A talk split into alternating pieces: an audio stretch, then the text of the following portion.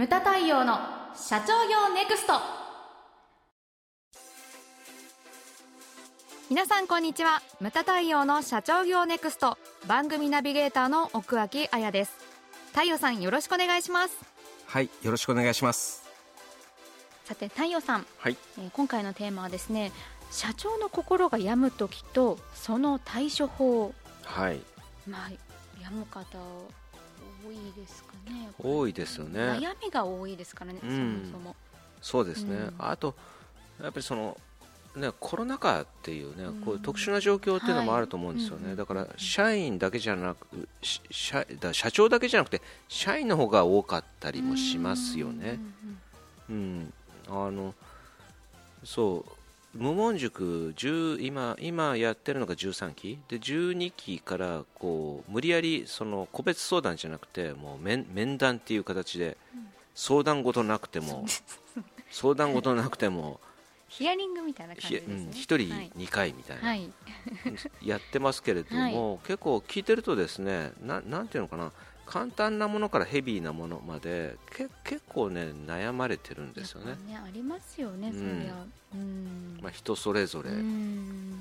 だってち全然違いますからね。一社あったら一社なりのね、あのなんか問題であったりはい。課題であったりあると思うんですよね。どんなの悩みが多いですか？例えばですよ、はい。引き継ぐにあたり、うん先代からの番頭があまり言うことを聞かないと、うんまあ、あるあるあるあるですね。うんでそもそもこう無門塾に行ってこいって言われてきたけど、うん継ぐ気あるのかみたいな。父親が 父親からね父親がねそうあるのかみたいなのとか。うんあと計画書を作るための無門塾なのにもかかわらず、は5年は俺の計画書をいじるなみたいな。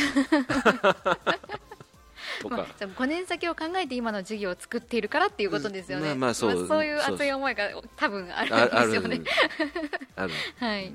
うんうんあとあるのはそう、はい。あのすごい分厚い広辞苑みたいな計画書をありドンますね。わ こんな分厚いんですかって言ったらゲストにしながら「太陽さんもう一冊あるんです」って言って「えー、2冊ですか?」みたいな。あもう溢れんばかりのこう思いがこうまああるんだろうね。りすぎてそう。ボリュームにあふ現れちゃうっていうパターンですね、う んで息子さんげっそりしながら「太陽さんここどこから手をつけていいか分かりません」って。そうですよね。もうそりゃそうですよ。もうまあ本人は至って真面目にね、うんうん。悩んでるんですけれどもちょっとそうこれたこれちょっと大変だよね。うん。でもねそう理解しなければ行動できないわけだから、うんうん。社員さんがね。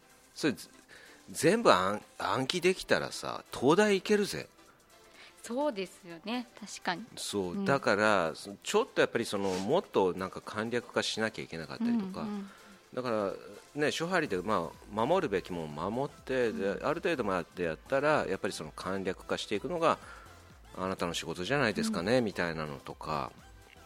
まあ結構でも難しいですよね。どこを削いで削ぐことになるわけですよね、行けばいいか。そう、まあ、難しいですけどね、うん。だでも。うん。例えばほら行動指針とかを抜き出してそのクレードサイズにして昭和をするとか、うんうん。そういうふうにやってたらそその部分ごっそり抜けるわけじゃないですか,、確うんそういうだから。あれですよなんか先代の方が何も残してないよりはあまあそう全然いいですよね。全然いいですよ、うん。それだけこう思いとかやる、やりたいこととかやるべきこととかがまとまっているっていうのは、いいですよ、うん。だななんていうかまあ真面目すぎるんでしょううんね、うん。うん。であとなんかほら、うんはい。簡単なものからでいくとその奥さんを会社から出したいんですよっていう。おおこれ結構両パターンありません？そう入れたい人と。そう入れたいっうんていうのちょっとよくわからないんですけれども 対応的にね。対応的にちょっとよわからないんだけどそう入れたい人もいるし出したい人もいる、いますよね、うん。これはこれはでもそのなどんな会社でも始めた時はそのか家業みたいなもんですよね、うんうん。そこからなんかね。うん。うん。大きくなって会社の手を成してきたらやっぱり奥さんはどっかで出した方がいいなっていうのが出す派ですね。考え方うんです、でその経理をほら奥さん安心できるからっていや社員信用できないんですかっていう話になるし、うん、確かにそれそう。確かに。そういうこと言う人いるでしょ？奥さんだと安心だからっていう。分からなくもないですね、分からなくもないけれども、うんうん、ですよね、うんうん、ででもほらそこの社員さんとして見たらなんていうかほら総務部長とか役職を親族占めてたら、はい、なんかちょっとあれじゃない？何かこうあるのかなっていう。あるのかなっていうのもあるし、うん。その自分が将来そのほら、うん。幹部になれないとか、うんうん。まあそれでだってポストが埋まっちゃうわけですうん埋まっちゃってるわけですから。はい。うんうん。でね、親族ですから定年もないのかもしれないし、そうですよね、そういうのはありますよね、うん。であと共同経営者との関係とか。これは大体うまくいかないんですよ共同経営者って。で僕もアイルランド時代共同経営者いましたけど、やっぱりそのもともとだからアイルランド人と日本人という人種も違いますからね、うん。言葉も違う。考え方も違う。生活習慣も違うんで。もうやっちゃいけないことをバンバンやってた。だから それやってたからこそ反動でこれ NG っていうのが分かるし。大体うまくいかないんですよね共同経営者って、そうですね、うん。うん他には。うんまあはい。全く他人ですからね、そうそうですよね、まあきまあ、親族でもうまくいかなかったりするのに。そうなんですよ、うん。まあ、まあ他人の良さが働くこともあるけどけどって感じ。やっぱりちょっと難しいそうなイメージありますね、うん。それなんか自分の理想と思ってることとその向こうが理想と思ってることってで最初はうまくいくんですけれども、うんそのある程度までいくとやっぱり方向性とかだから私もこの年になるとすごいよくわかるんだけれども、昔はそのなんていうかなバンドやってる人とかもほらうん音楽の方向性が違ってとかあるでしょ、はいはい。でそれって悲しいことだなとか一ファンとして思ってたけど、うんやっぱりそのこの何業界でその無駄対応として演談でやってややってるとやっぱりその経営の方向性の違いとかそういうのって分かるようになってくるし、うん。そうだから音楽の方向性の違いって何よって思ってたのがなんとなく理解ができるようになったりとか。うん、だそれ他人ですらそうなんで今あやちゃんが言ったように、そのはい。兄弟とか、あまあまあ兄弟ですらだからそうなのに他人なんてもっと難しいよねってあやちゃん言ったんだけど、そう兄弟でもそうなんだよね。ね兄弟でも。ねもう難しいです。なんか面白いですよね。新先生もおっしゃってたのが同じものを食べて同じような教育を受けて育っても、やっぱり全然個性っていうのは違ったものになってくるんで,、ね。非常に難しいものはありますよね。会社内でうん。その兄弟でちょっとバチバチしてるとするじゃないですか、うん。プライベートでは仲良しなんですか？んなんか結構違ったりするんですか？こう見せる顔がそそれはね無駄対応に質問してるあまた対応でもいいですし。なんかお知り合いの方とか。うちは仕事関係で義理の兄がね一緒に働いてますけどいやあのふ普通に親族で集まるときは仕事の話とかあんましないですしね。あもうそこではしないっていう感じなんですね、うん、プライベートはプライベートうんですね、うんうんです、うん、仕事ではバチバチなんですか？バチバチじゃないです。バチバチじゃバチバチなの見たことないでしょ。あなた一番近しい場所にいるじゃないの。無門塾も実学も。ね。でも結構太陽さんっえ？て正直難しい立場じゃないですか。ん？あのお兄さんなわけじゃないですか。年齢的には上だし、上ででね。お姉さんの、うん。えー、と旦那さんで,、はい。でその方が部下になるわけじゃないですか。はい。結構なんか難しい位置だろうなっていつも思ってるんですそけど。こはあんまね考えあそうなんですか、うんえまあ部下は部下なんで、すごい、うん、ですね。やっぱその仕事の時とプライベートの時では違う。そうですね。うん、まあ、そんな感じで私はやってますけど、うんうんうんだからそその辺をだからドライにやっぱりしていかないと、うんうんうんだから問題が起起こるわけですよね。兄弟喧嘩になるとどんどんウェットな方向に。で兄弟だから遠慮がないわけですよね、うんうんうん。でそこの切り替えができないとそう。ちょっともう泥沼にはまっちゃうみたいうな感じなんですね、ああなるほど。まあ兄弟とかお父様お父様とか息子。そう。親子親子。ですね。はい。親子が一番多いかな。親子が多い、うん。うん。だって兄弟は入れてない会社も多いわけですか。らあそうですね。もうちのお客さんって親子っていうのは必ず必ずね、ほ ほぼ必ずあるわけですから、9割。うん、そうなんですよね、だからどういうふうにしたらいいですかっていう質問が非常に多いです、父親こう言ってんですけどみたいな。でそうだから簡単な相談事、その親子の問題も簡単なものからヘビーなものまであって、で簡単なものに対してはそのなんですかね。はい分かりましたそれから任せてください。この3つしか言うなと。この3つのワードがあれば全て解決できる。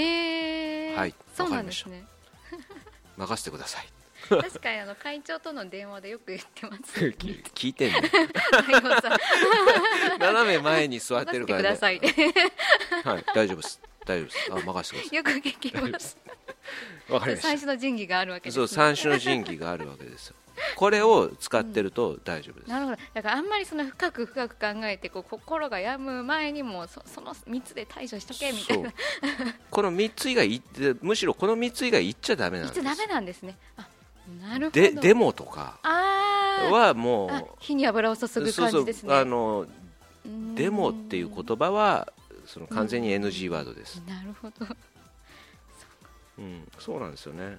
でまあまあ大概はこの3つで済むんですけれども、はい。中にはそういう場合ではない会社もあるわけですよね、うん。でこう思ったんですけれどもまあまあとある会社から相談を受けたんですよ。はい。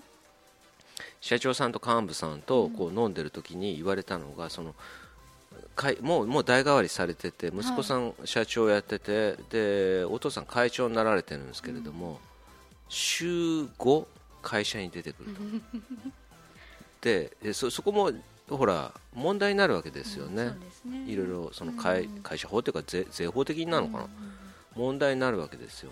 で権限がそのね移行してないじゃないかと、でそれででも退職金取ってるのはおかしいじゃないかって、こう税そうですね。税務署から言われるんだよね、そう。でそこの会長すごいのがこんなことを言ってたんですよで社長がね先頭を切って売り上げ上げてれば社員なんて勝手についてくるんだよと。ほん？やめてるやつはやめればいいんだよ。